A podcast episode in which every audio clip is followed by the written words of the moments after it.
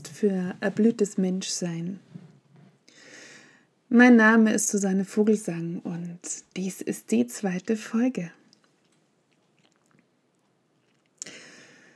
Wenn du die erste Folge gehört hast, dann wirst du festgestellt haben, dass es sehr um eine feminine, eine weiblich betonte Geschichte ging. Und zwar ging es um die Einweihung der Königin. Und diese Geschichte regt einfach die feminine Ebene in uns an.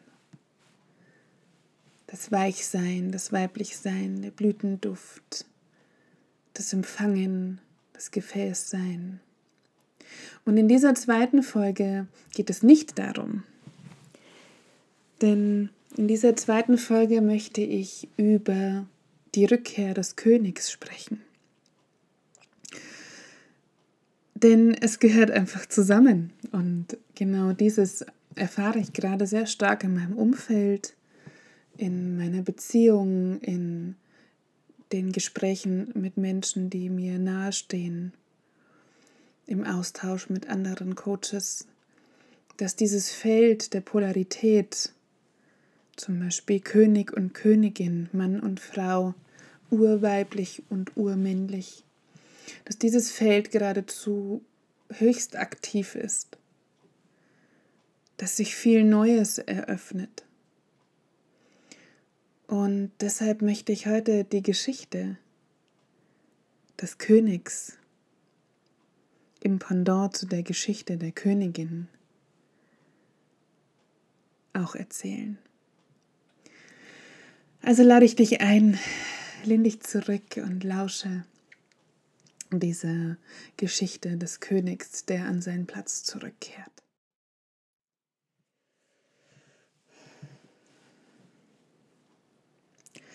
Still steht er da. Still steht er da und blickt auf sein Land. Still steht er da und spürt seinen Atem, spürt seinen Körper, spürt die Kraft des Blutes, das in ihm fließt. Still steht er da und spürt den Boden unter seinen Füßen. Und mit jedem Atemzug spürt er seine Präsenz, seine Verbundenheit. Seine Verbundenheit mit sich, mit seinem Körper, mit der Materie, die ihn umgibt. Seine Verbundenheit mit dem Land, mit jedem Baum, mit jeder Wurzel, mit jedem Blatt, mit jedem Windhauch, mit jedem Wesen, das dort lebt.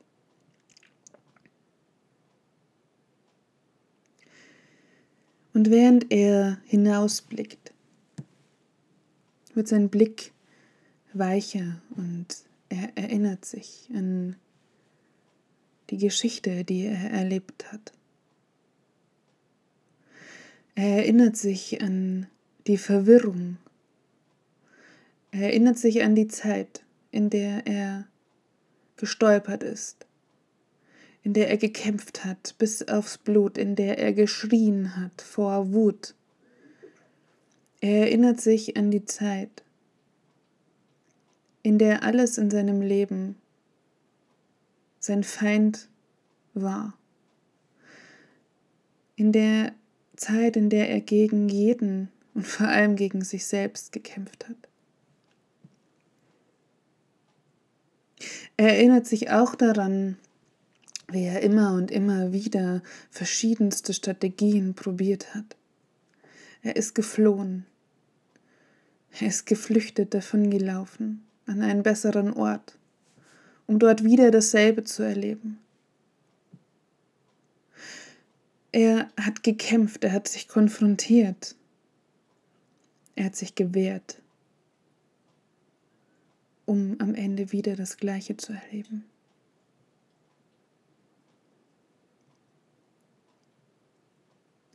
Und in dieser Erinnerung an diese Zeit spürt er, wie noch immer sein Körper sich ein Stück weit zusammenzieht und wie er sie nicht finden konnte. Die tiefe Verzweiflung darüber, dass er die Frau, die er sich so sehr an seine Seite wünscht, diese Qualität der Weichheit, des Fließens, dieser Pol zu ihm als Mann, dass er sie nicht finden kann. Und selbst wenn er sie finden würde, dann würde er feststellen, dass er sich nicht als würdig empfindet, nicht als würdig geliebt zu werden, nicht als würdig so sein zu dürfen, wie er ist.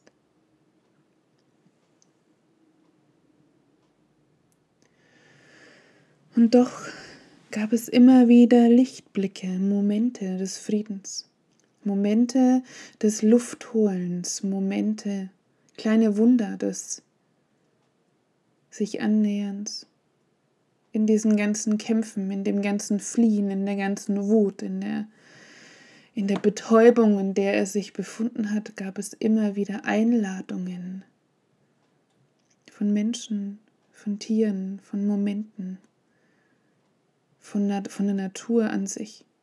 Es gab immer wieder Einladungen innezuhalten, immer wieder Angebote auszusteigen aus diesem Teufelskreis. Es gab immer wieder die Möglichkeit zu sagen Stopp. Und so hat er Stück für Stück seinen eigenen Willen wiedergefunden, seinen wahren heiligen Willen. Und Stück für Stück diesen heiligen Willen integriert und mit jedem Schritt auf diesem Weg, mit jeder Einladung, der er gefolgt ist, auszusteigen aus diesem ewig währenden Kreis des Verderbens. Mit jedem Stück, so hat sich sein Rückgrat wie aufgerichtet, so hat sich seine Brust wie aufgerichtet.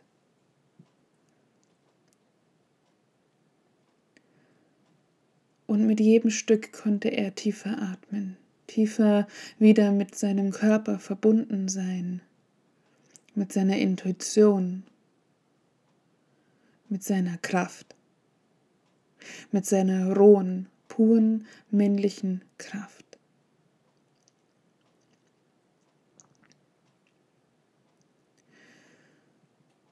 Und so steht er da an diesem Fenster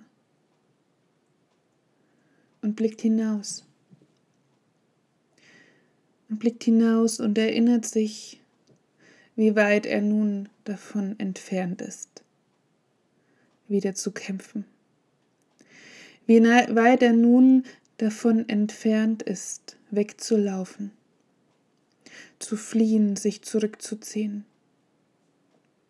Er spürt das tiefe Vertrauen in sich selbst das tiefe Vertrauen auf seine Kraft, auf die Präsenz, auf das heilig Männliche, das er als König seines Reiches verkörpert.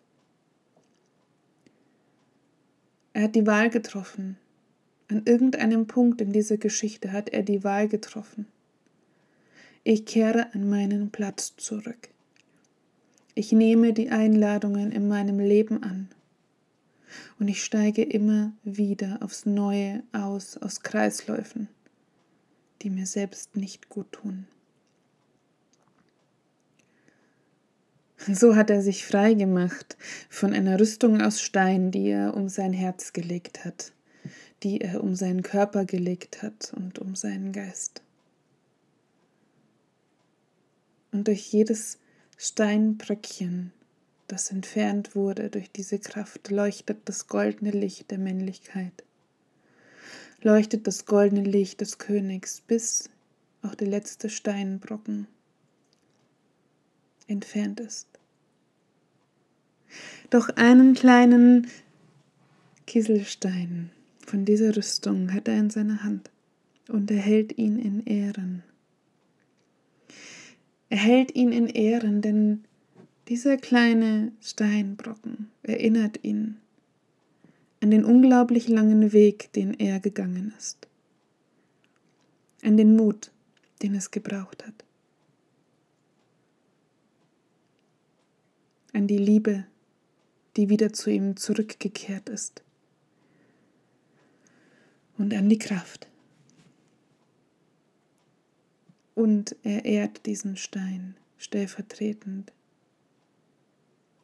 für den großen Wert der Reise, die er gemacht hat. Und so steht er nun da als freier Mann, zutiefst verbunden, denn dort liegt die Wahrheit, und schaut aus seinem Fenster und er erwartet sie. Er erwartet seine Königin. Noch kurz zuvor, bevor er an dieses Fenster trat, war er mit seinen Gefährten zusammen. Die pure männliche Kraft. Vereint unter Männern, geliebt unter Männern, wo sich jeder Mann schätzt, wo die Männer gegenseitig sich mh, mm, den Raum halten, um diese pure, rohe Kraft fließen zu lassen, um sich ihre ganze Präsenz zuzumuten, um sich ganz zu öffnen für das, was sie in Wahrheit sind. Hinter allem Erlernten. Brüder im Herzen. So kostbar. Und nun steht er jetzt an diesem Fenster und erwartet sie, seine Königin. Er sucht nicht mehr, verzweifelt nach ihr, schon lange nicht mehr. Das war früher einmal. Vom Suchenden zum Innehaltenden. Und nun in freudiger Erwartung, denn er hat seinen Raum geöffnet für dieses Wesen. Er hat seine Arme weit geöffnet für die Königin an seiner Seite. Und es ist wie ein Glockenläuten in seinem Herzen, das er spürt, noch bevor sie da ist, noch bevor sie körperlich anwesend ist und er weiß, jetzt wird sie kommen. Und in dem Moment, wo seine Königin an die Tür klopft, nach dieser langen, langen Zeit, ist er nicht aufgeregt.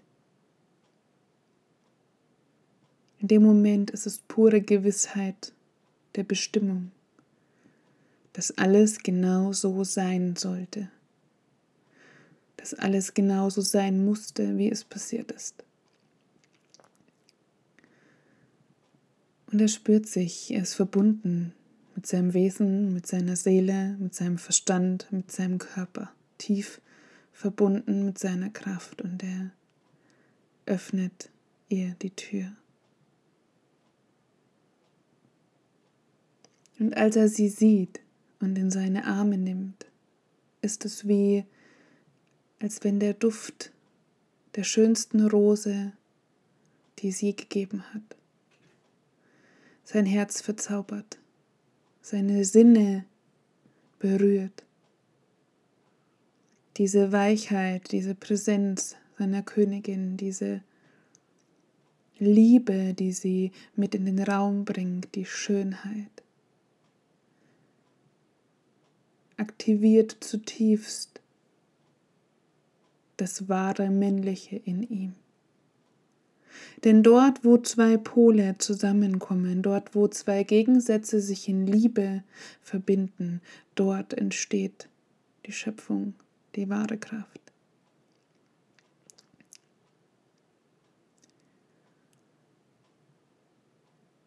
Und er kniet vor ihr nieder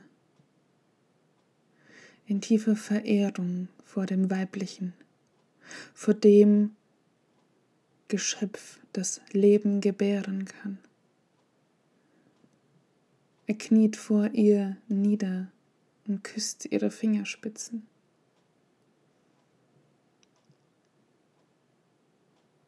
Seine Königin, seine wahre Königin ist endlich zu Hause bei ihm. Und er verneigt sich vor der Größe, vor der Schönheit, vor der Wahrheit und vor der Gabe des Urweiblichen, vor seiner Königin. Eine Gnade, ihr zu begegnen. Und sie verneigt sich vor ihm, diesem wundervollen, starken, raumhaltenden Mann, vor diesem König, der den ganzen Weg gegangen ist, genauso wie sie, der jede Hürde genommen hat, genau wie sie, um nun an diesem Punkt zu sein und um diese Polarität der Königin und des Königs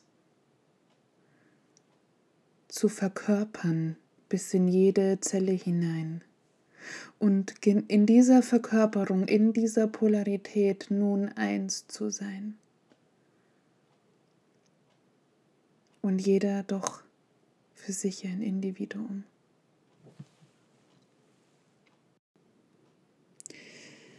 Ich mag dich einladen.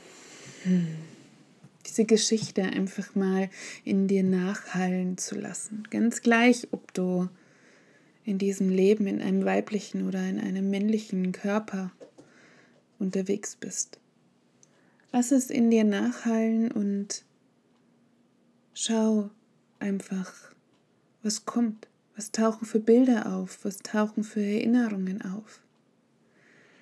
Welche Fragen eröffnen sich dir und wo spürst du in dir deine Königin, deinen König? Und sei dir bewusst darüber, dass wir alle einen männlichen und einen weiblichen Anteil in uns haben, ganz gleich zu welchem Geschlecht wir uns zugehörig fühlen oder welchen Körper, welche Körperin wir in diesem Leben tragen. Ich gehe davon aus, dass jeder es in sich eine innere Königin, einen inneren König trägt, die uns tief in unsere Kraft, in unsere Gaben, in unser Sein, in unsere Purheit, in unsere Schönheit verhelfen können. Und ja, ich freue mich, wenn du mir Rückmeldung schenkst, zum Beispiel auf Facebook, wenn du mir folgst, auf Instagram. Und wenn du das Göttinnengeflüster in die Welt flüsterst und den Menschen schickst wo es sich für dich stimmig anfühlt. Bis zur nächsten Folge, deine Susanne.